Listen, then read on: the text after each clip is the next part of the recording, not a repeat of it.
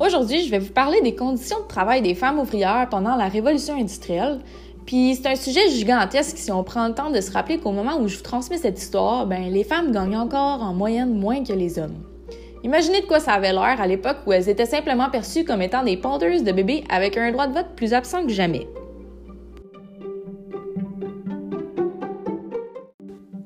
Alors, à l'époque industrielle, il y avait donc des femmes exploitées dans les usines de textiles, euh, des femmes exploitées dans les usines de cigares, des femmes exploitées dans les usines de boîtes de conserve, et aussi des femmes qui étaient empoisonnées au radium dans les usines aux États-Unis. Ouais, on leur donnait la tâche de peindre des cadrans phosphorescents des montres. En fait, on les obligeait à affiner la pointe de leur pinceau avec leurs lèvres parce qu'en utilisant des débarouillettes, ça gaspillait un peu trop de ce précieux radium qui allait donc tranquillement radioactivement détruire leur bouche mais euh, n'ayez crainte, le radium s'en est super bien tiré, lui.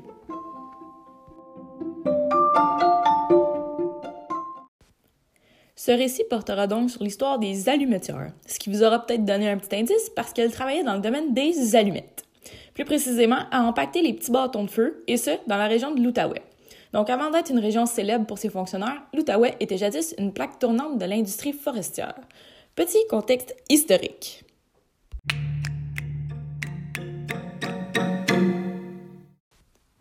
Donc, la ville de Gatineau, anciennement appelée ville de Hull, anciennement appelée Wrightsville, était à l'origine une grande forêt ancestrale où les Algonquins vivaient, chassaient et trappaient paisiblement, jusqu'à ce qu'ils se fassent éventuellement tasser par des colons, et ce dans tous les sens du terme, et qui à partir de 1800 vont tous à pour se construire des chacs.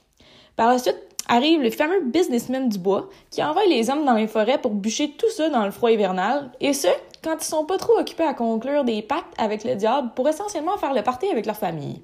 Ceci était une petite référence au conte de la chasse-galerie.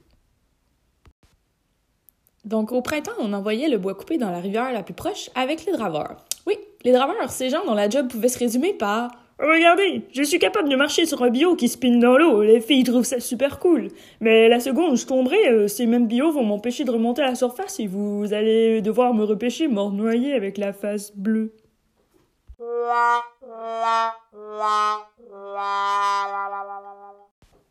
Donc, les bio de bois se rendaient ainsi jusqu'aux usines des géants du bois canadiens et américains, et c'est d'ailleurs le début d'une longue tradition de méchants patrons qui parlent anglais.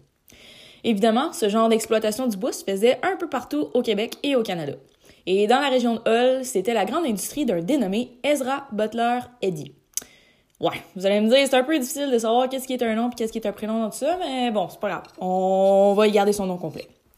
Donc, euh, les ouvriers de l'usine d'Ezra Butler Eddy ramassaient donc des billons de bois qui flottaient à travers les cadavres de draveurs qui étaient un peu trop show-off pour en faire différents produits, tels que, évidemment, des planches de bois, mais également des manches à balai, des pâtes et papiers et du, j'en suis certaine, très confortable papier de toilette début année 1900, ainsi que finalement des allumettes. Les allumettes étaient la spécialité d'Ezra Butler Eddy, le gars qui sonne comme s'il était toujours trois personnes en même temps.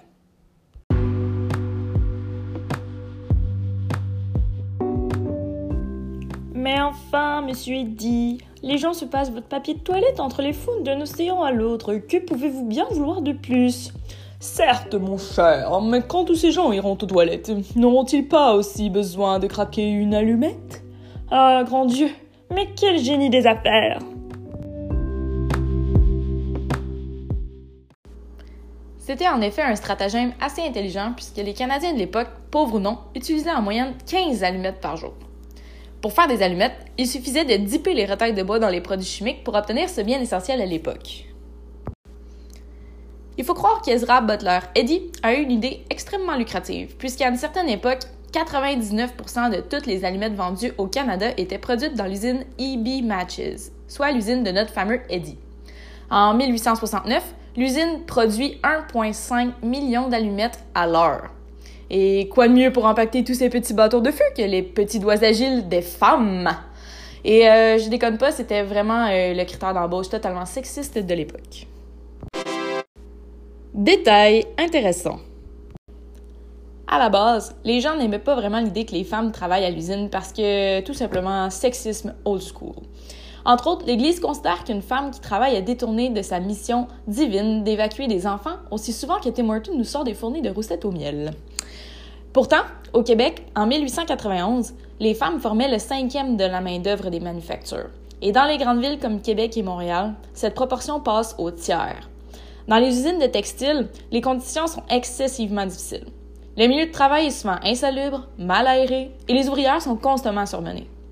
En fait, c'est tellement épouvantable qu'on laisse le choix aux madames d'amener leur besogne de découpage à la maison et de se surmener dans le confort de leur foyer.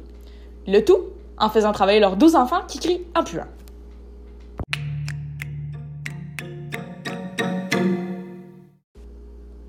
Au début, l'usine d'allumettes essaie la même tactique.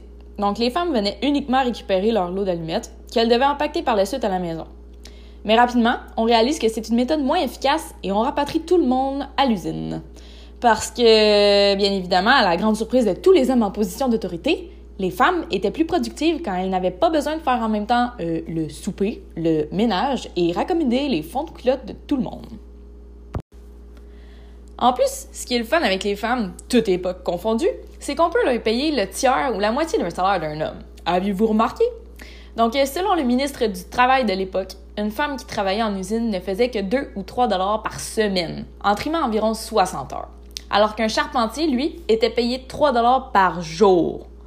Pour les alimentaires, le salaire annuel, c'est-à-dire par année, était de 223 dollars en 1910 alors que le salaire annuel moyen d'un homme était de 354 dollars. Puis ça, ben c'est merveilleux pour les hommes.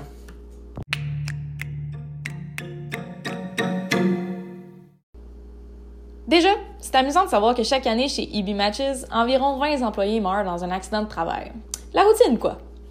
En fait, les accidents de travail font tellement partie du quotidien à l'usine que c'est à peu près aussi prévisible que de se faire demander si tu préfères une petite ou une grosse poutine quand tu vas à cantine. Donc, nos alimentaires sont majoritairement des filles âgées entre 12 et 20 ans. Et ce, même si l'âge minimum légal de l'époque pour travailler en usine était de 14 ans. Dieu merci, ils ont fait une exception. On a aussi vu des enfants plus jeunes que 12 ans. C'est juste difficile à prouver parce que, mystérieusement, la compagnie ne gardait pas de registre très à jour de tous ces enfants qu'elle n'avait pas le droit de faire travailler. Eh bien, Horton, c'est vous qui avez le dossier qui répertorie tous les enfants que nous exploitons? Oui, monsieur. Je viens de finir de le mettre à jour. Parfait. Quand vous aurez fini, sacrez-moi ça dans le feu. Quelqu'un pourrait s'imaginer que nous sommes de mauvais patrons.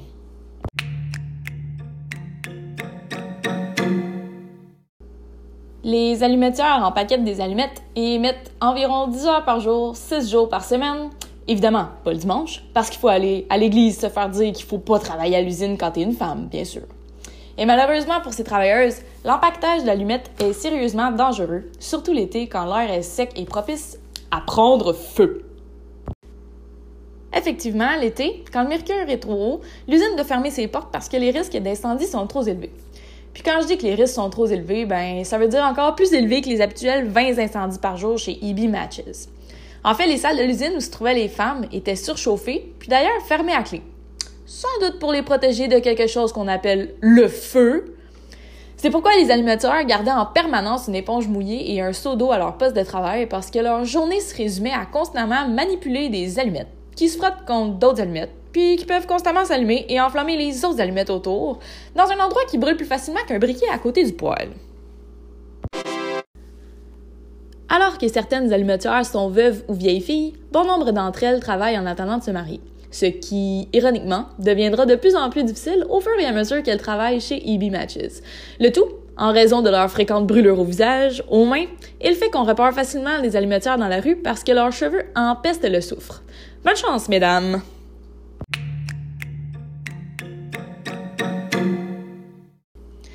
Et comme si c'était pas déjà assez stressant dans les industries de l'époque, on paye les femmes en fonction de leur rendement, alors que les hommes, eux, étaient payés à la semaine. Ce qui, vous comprendrez, impose aux femmes un rythme de travail tout à fait cinglé. Dans les filiatures de coton, par exemple, une seule femme doit surveiller en moyenne quatre métiers à tisser en même temps. Et en cas d'erreur, ben, ce sera déduit de sa paye de façon plutôt arbitraire par le patron. Dans les usines de chaussures, les ouvrières étaient payées une scène par semelle, mais se voyaient retirer quatre scènes pour chaque semelle avec un défaut. Voilà donc ce qui arrive à une époque où les gens travaillent en usine à la place de passer leur maths de secondaire 2. Personne ne devrait faire de salaire négatif, je vous rappelle. Personne. Autre détail intéressant.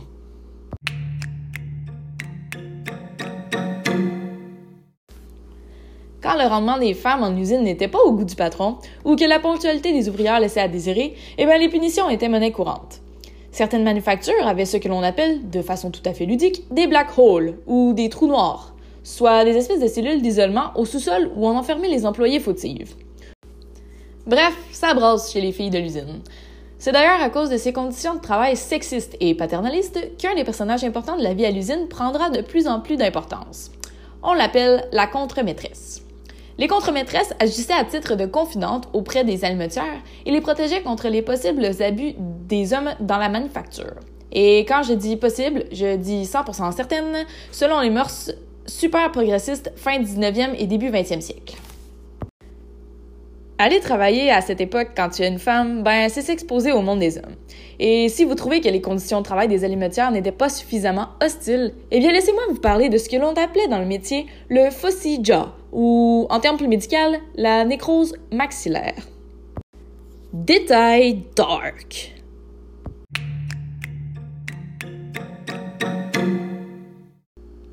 En effet, les allumetières passaient plusieurs heures à l'usine exposées aux produits chimiques qui composaient le bout des allumettes, et plus particulièrement ce que l'on appelle le phosphore blanc.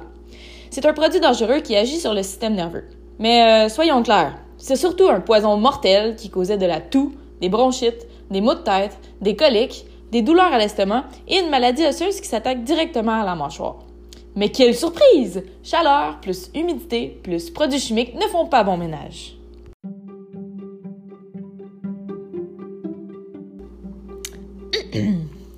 Alors, généralement, la nécrose maxillaire s'amorce tranquillement par quelque chose qui s'apparente à une rage de dents, suivi beaucoup plus rapidement que l'on pourrait le croire d'une enflure aux gencives et à la mâchoire, assortie d'un nombre assez impressionnant d'abcès de plus jaunes ou bruns tapissant l'intérieur de la bouche du malade, soit exactement les couleurs les plus encourageantes en termes de pu. Hmm.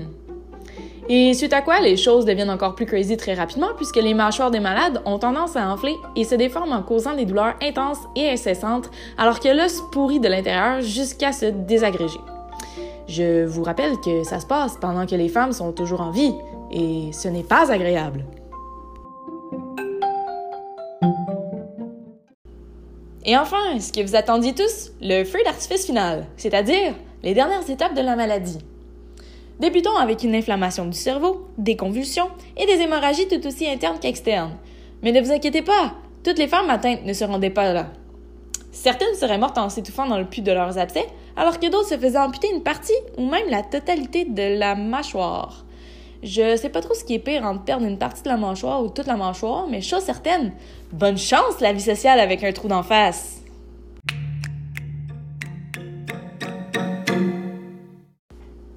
En Europe, pour lutter contre ce mal qui affligeait les ouvriers, on leur donnait de quoi se gargariser comme un grand verre de lait.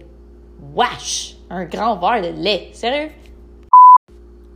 Un autre truc pratico-pratique de l'époque, c'était d'inhaler de la térébenthine. Excusez-moi, mais je trouve que le lait, c'est encore la plus dégueulasse des deux options.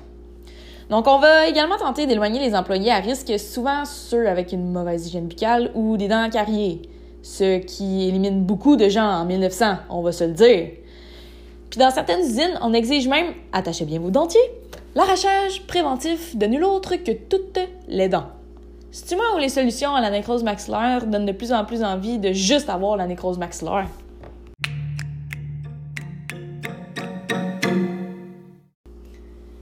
On rapporte notamment le cas d'Alzire Deschaines, une ex-allumettière de 46 ans, allaitée pendant plus de deux ans dans d'horribles souffrances avant d'être complètement défigurée par l'ablation de ses deux mâchoires, qui étaient ravagées par le fossidia.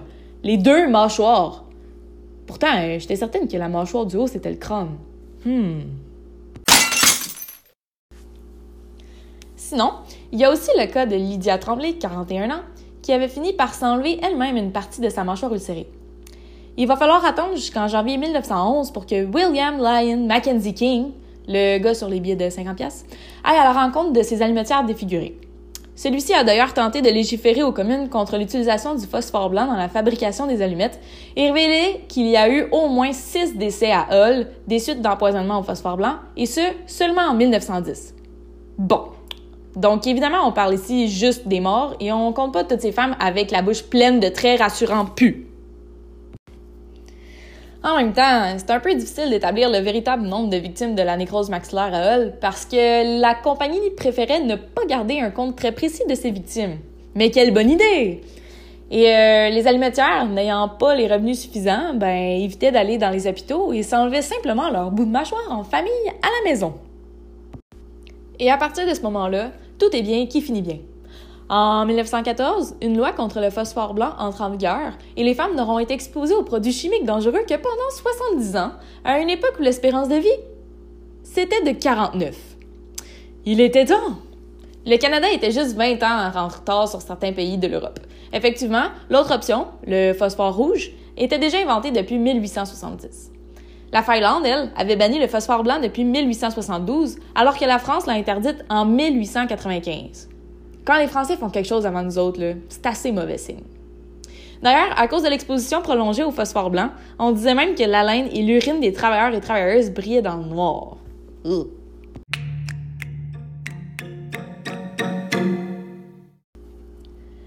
Inutile de vous dire que face à tout ce bordel, ben, les alimentaires vont éventuellement décider d'en profiter pour mettre des limites à leur situation déjà dramatique. En guise de réponse, la compagnie va donc effectivement mettre de l'huile sur le feu.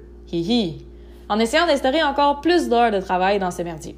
Et euh, j'en profite pour vous rappeler que les femmes n'avaient pas encore le statut de personne aux yeux de la loi à cette époque. Alors on les considérait comme étant proprement parlé euh, des meubles. Elles vont néanmoins finir par fonder la toute nouvelle association syndicale féminine catholique, et ce, juste à temps. Parce qu'à deux jours de Noël, la compagnie décide de tomber en lockout pour faire pression, puis les femmes tombent en grève. Et contre toute attente, eh bien, c'est un succès. Alors 48 heures plus tard, la compagnie plie et revoit leurs exigences, les salaires et reconnaît l'existence du syndicat. Go meuble! Tout est bien qui finit bien. Hmm, pas tout à fait. Puisque cinq ans plus tard, en 1924, la compagnie ignore complètement la convention puis annonce une diminution des salaires. Parce qu'il faut croire qu'ils pouvaient aussi juste faire le contraire. Les alimentaires rentrent en grève une fois de plus, et évidemment, ben, c'était pas les seules ouvrières de la province à user de moyens de pression devant les demandes irréalistes de leurs employeurs. Mais ce que le syndicat des alimentaires avait de véritablement spécial, ben, c'était qu'il était appuyé par le clergé. Serait-ce parce que la congrégation catholique voulait être de bons alliés et encourager une initiative où les femmes seraient considérées comme des humains? Hmm, mais bien sûr que non! En fait, c'était plutôt pour protéger leurs vertus qu'on disait. Et là là. Parce que d'après l'Église, un deuxième corps de travail empêcherait les femmes d'être à la maison pour s'occuper de leur famille. Ben oui, des familles qu'elles n'ont pas, puisqu'il leur manque des morceaux de face suite à tous ces corps de travail.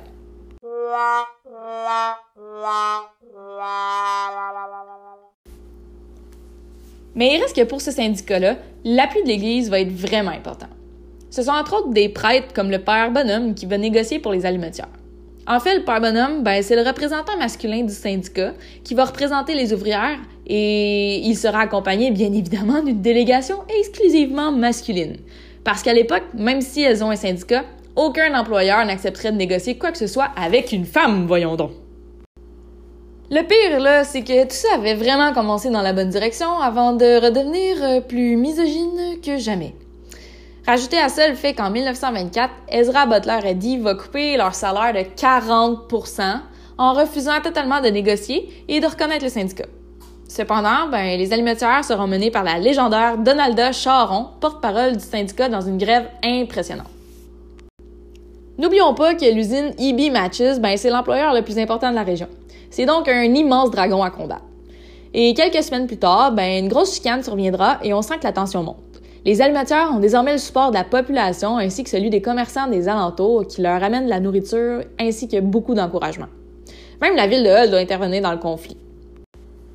Heureusement, après trois mois de grève chez EB Matches, les messieurs arrivent finalement à une entente verbale au sujet des madames, mettant fin à la grève des alimentaires.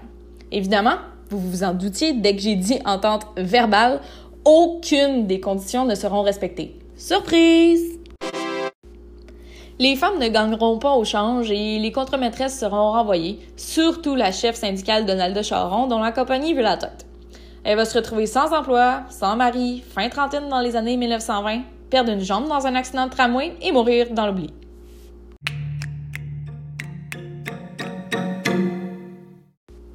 Du côté des allumetières, les conditions de travail ne seront pas améliorées tant que ça. En fait, euh, on va dissoudre le syndicat des femmes, puis envoyer le père bonhomme dans le Grand Nord, qui deviendra ainsi le père bonhomme de neige. Hi Quatre ans plus tard, la compagnie va être vendue à des Britanniques, l'usine sera déménagée en Ontario, puis toutes les allumetières vont perdre leur emploi. Fin!